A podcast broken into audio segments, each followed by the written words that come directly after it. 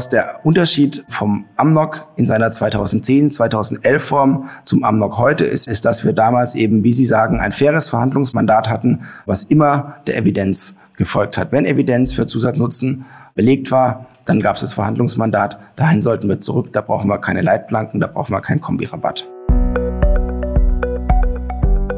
O-Ton Onkologie, der Podcast für MedizinerInnen.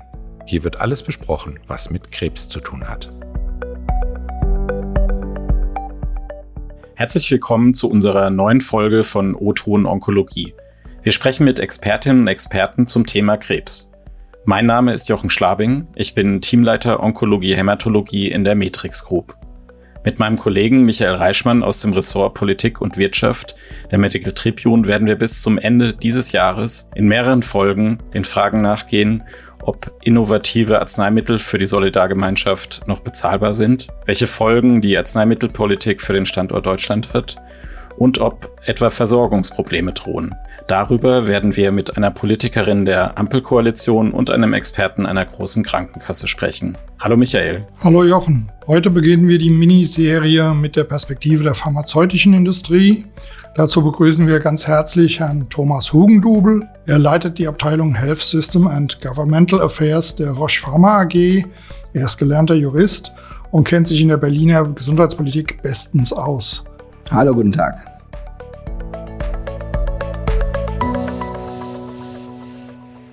Auch von meiner Seite herzlich willkommen, Herr Hugendubel. Springen wir mal direkt rein in die Arzneipolitik. Seit rund einem Jahr ist das GKV Finanzstabilisierungsgesetz in Kraft. Die Ampel wollte damit ja ein recht großes Loch stopfen, 17 Milliarden Euro Defizit der gesetzlichen Krankenkassen. Dabei wurde auch die Pharmaindustrie zur Kasse gebeten. Ihr Unternehmen Roche hat gegen Regelungen des Gesetzes Verfassungsbeschwerde eingelegt. Warum dieser Schritt und wie ist der Stand des Verfahrens? Also wir sind mit dem Gesetz, mit dem GKV-Finanzstabilisierungsgesetz, das Karl Lauterbach letztes Jahr vorgelegt hat, übrigens so kurz vor der Sommerpause mit sehr kurzer Stellungnahmefrist. Ärzte kennen sowas ja auch, dass man da sehr kurzfristig mit sehr harten Maßnahmen getroffen wird und damit die politische Diskussion erstickt wird. Mit dem Gesetz sehen wir uns in zwei relevanten Grundrechten verletzt. Zum einen im, im Gleichheitsgebot.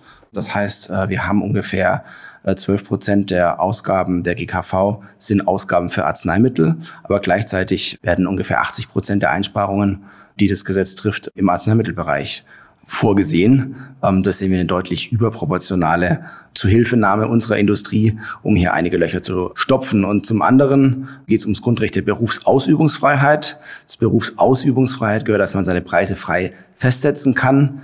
So ein Gesetz, wo man Arzneimittelpreise völlig frei macht in Deutschland, haben wir natürlich nicht. Wir sind in einem ganz besonderen Markt.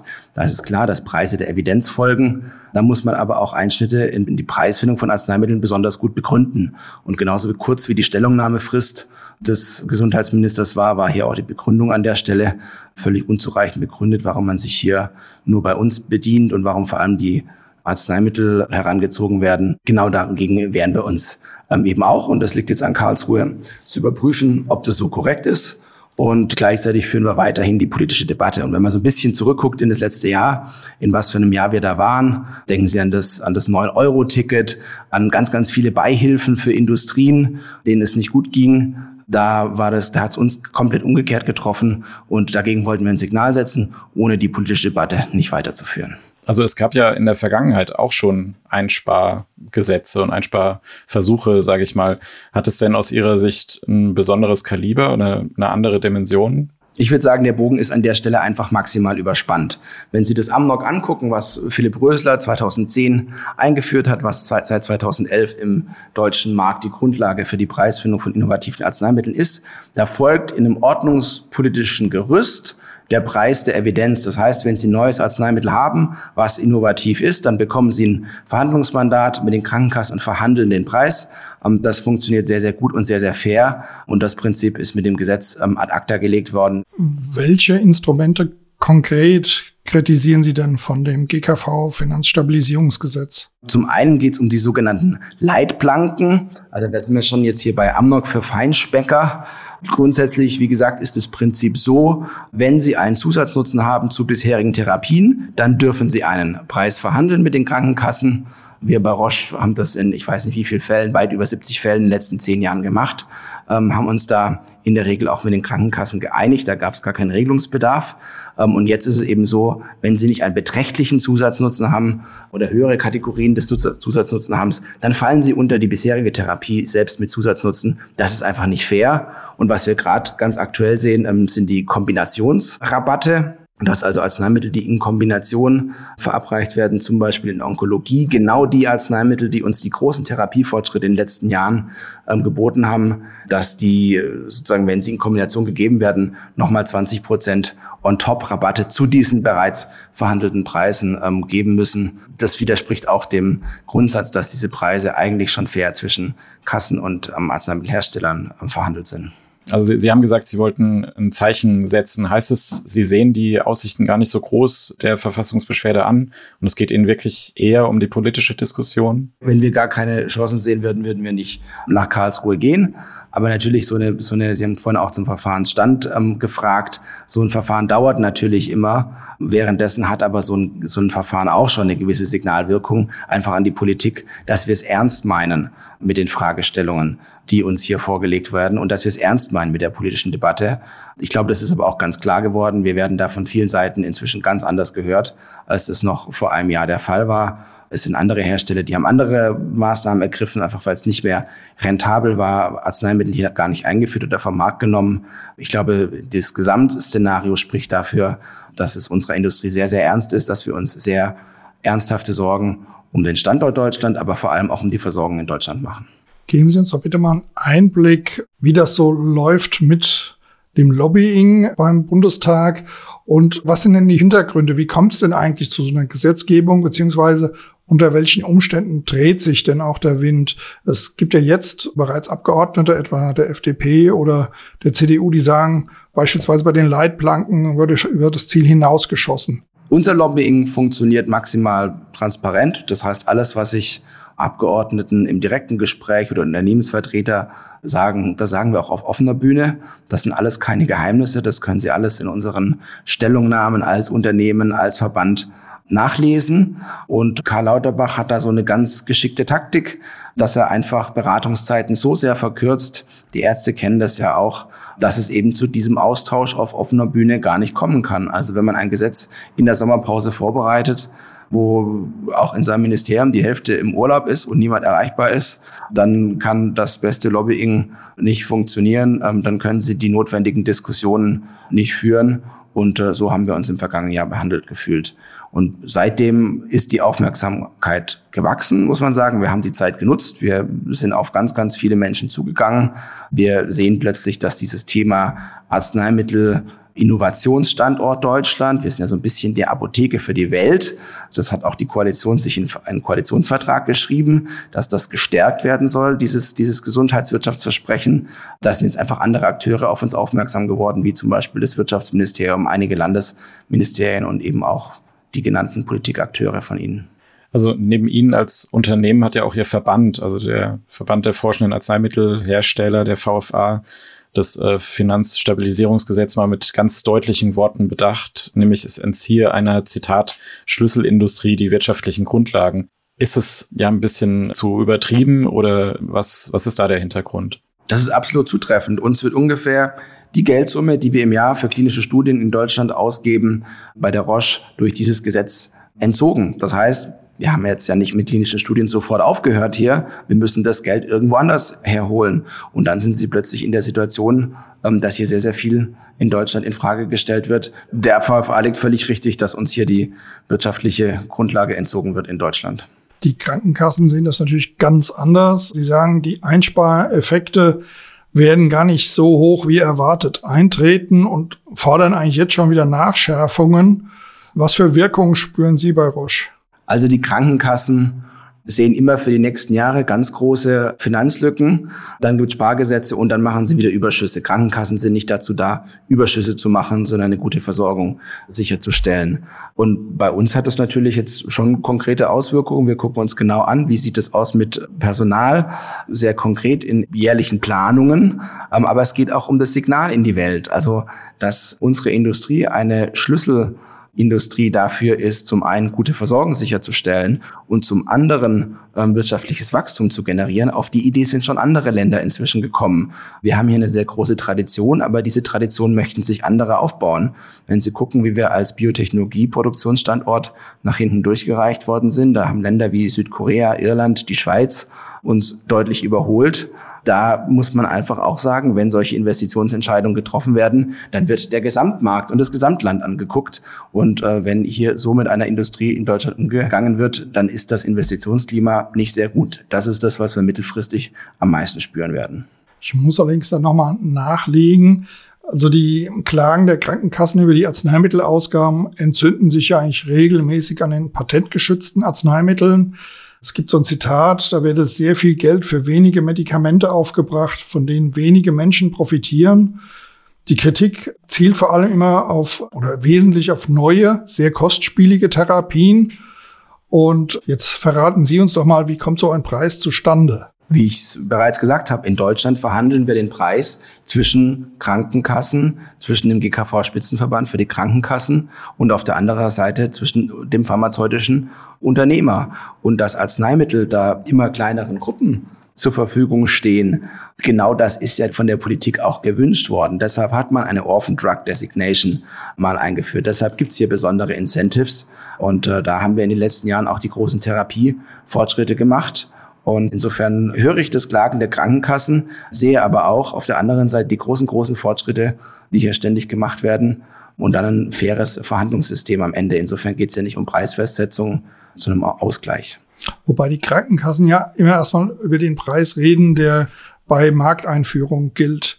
Also dass im Nachhinein, wenn es dann eine Zusatznutzenbewertung gab und die Verhandlungen zwischen GKV-Spitzenverband und Anbietern einen Erstattungsbetrag gibt, dann ist es ja eine Einigung, die von beiden Seiten so bestätigt wurde. Aber davor ist halt sozusagen, wo liegt die Marge, die verträglich ist. Wenn man dann mal zurückguckt, wieder in das Jahr 2010 und in das Jahr 2011, als Amnok eingeführt wurde, damals hatten wir noch ein Jahr Preisfreiheit, heute haben wir ein halbes Jahr Preisfreiheit.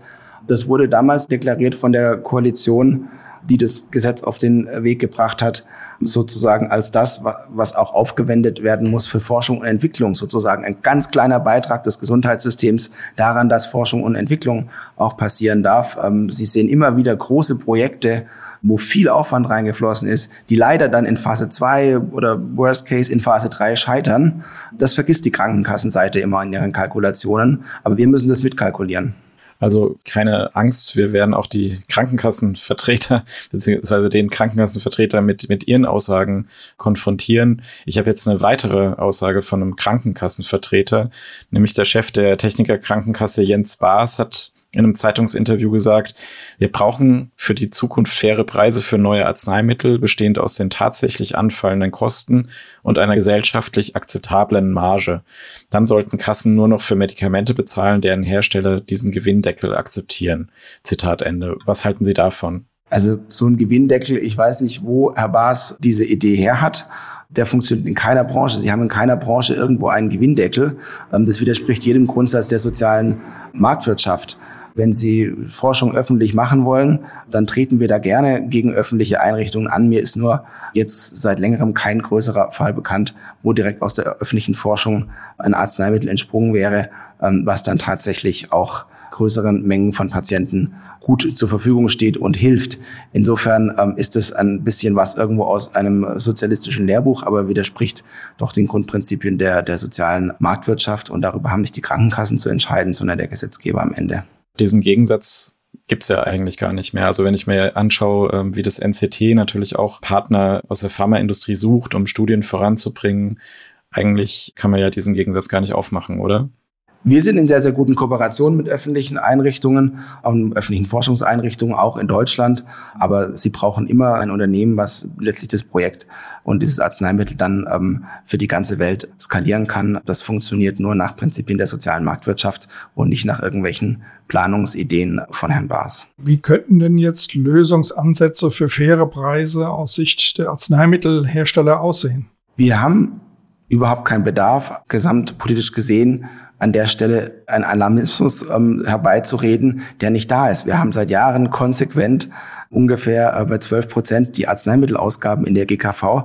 Da hat sich überhaupt gar nichts verändert. Insofern ähm, ist diese Alarmtrommel, die hier von Herrn Baas und anderen Krankenkassenvertretern regelmäßig geschlagen wird, einfach an der falschen Stelle. Wir können gerne dazu übergehen, dass wir gemeinsam mit der Bundesregierung aus vielfältiger Perspektive, das heißt mit dem Gesundheitsministerium, aber auch mit dem Wirtschaftsministerium, mit dem Ministerium für Bildung und Forschung und dem Kanzleramt uns einen Tisch setzen, anschauen, was sind optimale Rahmenbedingungen für Deutschland, in der Patientenversorgung und in der Stärkung unserer Schlüsselindustrie, industrielle Gesundheitswirtschaft oder pharmazeutische Industrie. Dafür stehen wir gern zur Verfügung. Da haben wir immer eine ausgestreckte Hand gehabt Richtung Bundesregierung, die aber bisher nicht angenommen wurde, aus dem BMG vor allem. Also der Verband sagt zumindest konkret, Abschaffung der Leitplanken wäre sinnvoll. Auch 20-prozentiger Rabatt auf Kombinationspräparate sollte eigentlich weg. Und ähm, man möchte eigentlich mehr wieder zu Verhandlungslösungen. Also war das so vorher im Amnok gut eigentlich geregelt? Das Amnok hat auch ein bisschen gedauert, bis wir uns als Industrie damit klar gefunden haben. Aber was der Unterschied vom Amnok in seiner 2010, 2011 Form zum Amnok heute ist, wie Karl Lauterbach es umgebürstet hat, ist, dass wir damals eben, wie Sie sagen, ein faires Verhandlungsmandat hatten, was immer der Evidenz gefolgt hat. Wenn Evidenz für Zusatznutzen belegt war, dann gab es das Verhandlungsmandat. Dahin sollten wir zurück. Da brauchen wir keine Leitplanken, da brauchen wir keinen Kombirabatt. Diese 12 Prozent Anteil Arzneimittel am Budget konnten nur gehalten werden, weil auf der anderen Seite eben auch generische Arzneimittel zur Verfügung stehen. Jetzt gab es da auch Bedarf gegenzusteuern. Und anlässlich des Arzneimittel-Lieferengpass Bekämpfungs- und Versorgungsverbesserungsgesetzes, auch wieder ein schönes Wort, sagte der Bundesgesundheitsminister, wir stärken europäische Produktionsstandorte.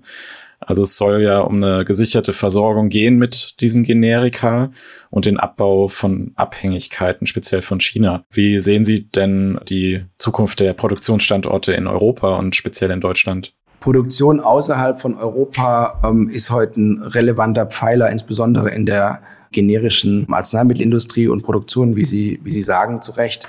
Aber durch dieses ALB VVG, wie es auch abgekürzt hat, was äh, Karl Lauterbach da auf den Weg gebracht hat, das ist leider ein viel zu kleiner Wurf, um hier irgendwas nach Europa zurückzuholen. Stattdessen hat er mit dem GKV-Finanzstabilisierungsgesetz geschafft, dass auch patentgeschützte Hersteller sich außerhalb Europas verstärkt umgucken, wo man noch produzieren kann in der Welt, weil eben viele Länder sehr attraktive Rahmenbedingungen bieten. Und wie gesagt, da sprechen wir nicht nur über China, sondern auch über sehr gute, stabile, langjährige Partner im globalen Markt. Deshalb sollte man sich erstmal darauf fokussieren, ähm, dass das, was wir an Produktion hier in Deutschland heute noch haben, bleibt und dass die Innovationen von morgen, ich denke zum Beispiel an Gentherapien, dann aus Europa kommen werden. Das macht uns als Europa zum relevanten Akteur in der globalen Welt ähm, der Arzneimittelherstellung. Sie haben vorhin auch schon mal erwähnt, es gibt einige Hersteller, die gar nicht eine Markteinführung in Deutschland geplant haben oder sie wieder zurückgenommen haben wegen den politischen Rahmenbedingungen. Für die Firma Roche, inwieweit hat denn Deutschland da weiter vorderste Priorität bei der Markteinführung neu zugelassener Arzneimittel? Wir schauen uns das von Fall zu Fall, von Arzneimittel zu Arzneimittel an wann wir in Deutschland launchen können. Wir möchten möglichst viele Arzneimittel Patientinnen und Patienten zur Verfügung stellen. Wir haben da jetzt aufgrund dieses Gesetzes ähm, nichts zurückgenommen oder nicht eingeführt. Ähm, aber natürlich sehen wir auch das Risiko, je nach Indikation, dass das schwieriger wird in Deutschland, ähm, dass das Tor für Innovationen in die deutsche Arzneimittelversorgung kleiner geworden ist. Wir nehmen jetzt heute am 21. September auf. Ich war letzte Woche auf einem wirklich hochinteressanten Patientenkongress am NCT in Heidelberg. Und da ging es auch darum, ja, wie Patienten Zugang haben zu klinischen Studien. Also da waren auch Patientenvertreter dabei, die tatsächlich erleben, wie zum Beispiel Patienten in den USA oder auch Italien oder sogar Spanien hat auch besseren Zugang zu, zu klinischen Studien, sich einfach von Phase 2 zu Phase 2 Studie hangeln und so überleben. Und in, in Deutschland, ja, sind diese Möglichkeiten zunehmend eingeschränkt wegen bürokratischen Gründen, ähm, weil Vorgänge zu lange dauern. Welchen Stellenwert hat denn für Ihr Unternehmen Deutschland bei klinischen Studien für Sie in der Zukunft? Deutschland hat einen hohen Stellenwert, ähm, was klinische Studien angeht. Wir haben exzellente Krankenhäuser, Universitätskliniker hier, außeruniversitäre Forschung. Das ist ein ganz, ganz toller äh, Standort für gute Versorgung, eben auch für die sehr frühe innovative Versorgung, die ja durch Studien stattfindet. Aber es wird immer schwerer. Ähm, wir haben gerade hier gemeinsam mit dem VFA, unserem Verband und der Unternehmensberatung Kearney eine Studie vorgelegt, wo wir ganz klar die Probleme benannt haben, aber auch Lösungswege aufgezeigt haben. Also Bürokratie ist immer so ein Monsterwort, was im Raum steht, aber das wird beim Thema klinische Studien sehr, sehr konkret, bis sie damit allen Genehmigungen durch sind und alle Verträge gemacht haben mit den Kliniken, haben andere Länder bereits ihre Studie voll rekrutiert. Damit wird auch der Studienstandort Deutschland unattraktiver, was wirklich der tollen Versorgungs- und Forschungslandschaft, die wir haben, nicht gerecht wird. Ähm, deshalb sitzen wir da, glaube ich, relativ gut gemeinsam mit Ärzten, Patientinnen und Patienten in einem Boot, um den Studienstandort Deutschland wieder voranzubringen. Föderalismus ist da ein Thema, sowas wie strahlenschutzrechtliche Genehmigungen, Datenschutzfragen, die kann man alle lösen. Spanien hat es vorgemacht, hat den gleichen europäischen Rechtsrahmen wie wir und hat uns hier mit weniger Einwohnern bei der Zahl der klinischen Studien überholt. Die Studie, die Sie eben erwähnt haben vom VFA, werden wir verlinken in den Show Notes. Ja, Herr Hugendubel, welche Impulse erwarten Sie eigentlich von der europäischen Nutzenbewertung, die es ab 2025 beginnend mit Onkologika und neuartigen Therapien geben soll? Grundsätzlich finde ich das gut, dass wir in Europa gemeinsam die Nutzenbewertung machen wollen über verschiedene Länder hinweg. Das kann zum einen einfach Verfahren in den Unternehmen, aber auch auf der Seite derjenigen, die dann die Bewertung vornehmen, vereinfachen. Und äh, ich glaube, wir haben in Europa sowohl Erfahrungen gemacht, dass es ein Bürokratie-Ungetüm werden kann. Manchmal ist es aber auch schneller. Und auf dieses schneller setzen wir an der Stelle dass auch bisschen das gesamte Thema, wie innovativ, wie modern ist es, ist Nutzenbewertung. Da kann man sicherlich Impulse holen. Wenn man einige Endpunkte anschaut, zum Beispiel, die heute nicht anerkannt sind, wenn man sich innovative Studienmodelle anschaut, die heute schwerer anerkannt sind, da kann man diese Europäisierung sicherlich auch für ein Update in Richtung Innovation bei der Nutzenbewertung nutzen. Okay, also das heißt, Sie sind positiv gestimmt. Es wird eher zu einer Beschleunigung führen der Prozesse oder? Darauf kommt es jetzt an. Also wir haben jetzt ein Verfahren auf europäischer Ebene. Das können wir jetzt schon mal grob absehen, wie das laufen soll. Und jetzt muss sich die nationale Ebene, weil die Preisfindung, die bleibt ja dann eine nationale Frage. Jetzt muss das sozusagen gut angekoppelt werden und gut synchronisiert werden. Das ist wieder so eine Fachdebatte für Feinschmecker, die wir aber gemeinsam mit dem BMG, mit dem GBA in den nächsten Wochen und Monaten sehr, sehr gerne führen. Die nächste Podcast-Folge zum selben Thema findet mit Dr. Paula Pechotta, Bundestagsabgeordnete von Bündnis 90 Die Grünen statt. Gibt es denn einen Wunsch oder eine Frage von Ihnen, den oder die wir an Frau Pichotta ausrichten können? Ich würde Frau Pichotta gerne fragen, wie sie Ihren grünen Wirtschaftsminister Robert Habeck auf dem Weg zum Gesundheitswirtschaftsminister denn unterstützen möchte. Zudem hat er sich im Mai ähm, hier in Berlin ausgerufen das finden wir klasse, dass das Thema Gesundheitswirtschaft im BMWK so angekommen ist. Und da würde ich mich dann sehr freuen, wenn Frau Pichotta ihren Beitrag dazu leistet, dass Herr Habeck da einen guten Job machen kann. Die Frage werden wir ihr direkt weiterleiten, also können wir ihr direkt einspielen. Danke, Herr Hugendubel, für Ihre Zeit. Vielen Dank fürs Gespräch. Ja, vielen Dank. Liebe Zuhörende, wenn Ihnen und euch diese Folge gefallen hat, dann abonniert uns gerne bei Spotify, Apple Podcasts oder den weiteren gängigen Podcast-Portalen. Wir freuen uns über Likes, Bewertungen und Kommentare. Alle wichtigen Infos zu dieser Folge und unsere Kontaktdaten stehen wie immer in den Show Notes. Der Podcast O-Ton Onkologie ist ein gemeinsames Projekt von Medical Tribune Onkologie Hämatologie und Journal Onkologie. Unser Dank geht an unsere KollegInnen Anna Romalis und Nils Greff aus dem Digitalteam. Bis zum nächsten Mal, sagen Jochen Schlabing und Michael Reichmann. Das war Oton Onkologie, der Podcast für MedizinerInnen. Dieser Podcast dient ausschließlich der neutralen Information bzw. Fortbildung und richtet sich primär an Ärztinnen und Ärzte sowie Medizinstudierende. Ein Produkt der Matrix Group. We Care for Media Solutions.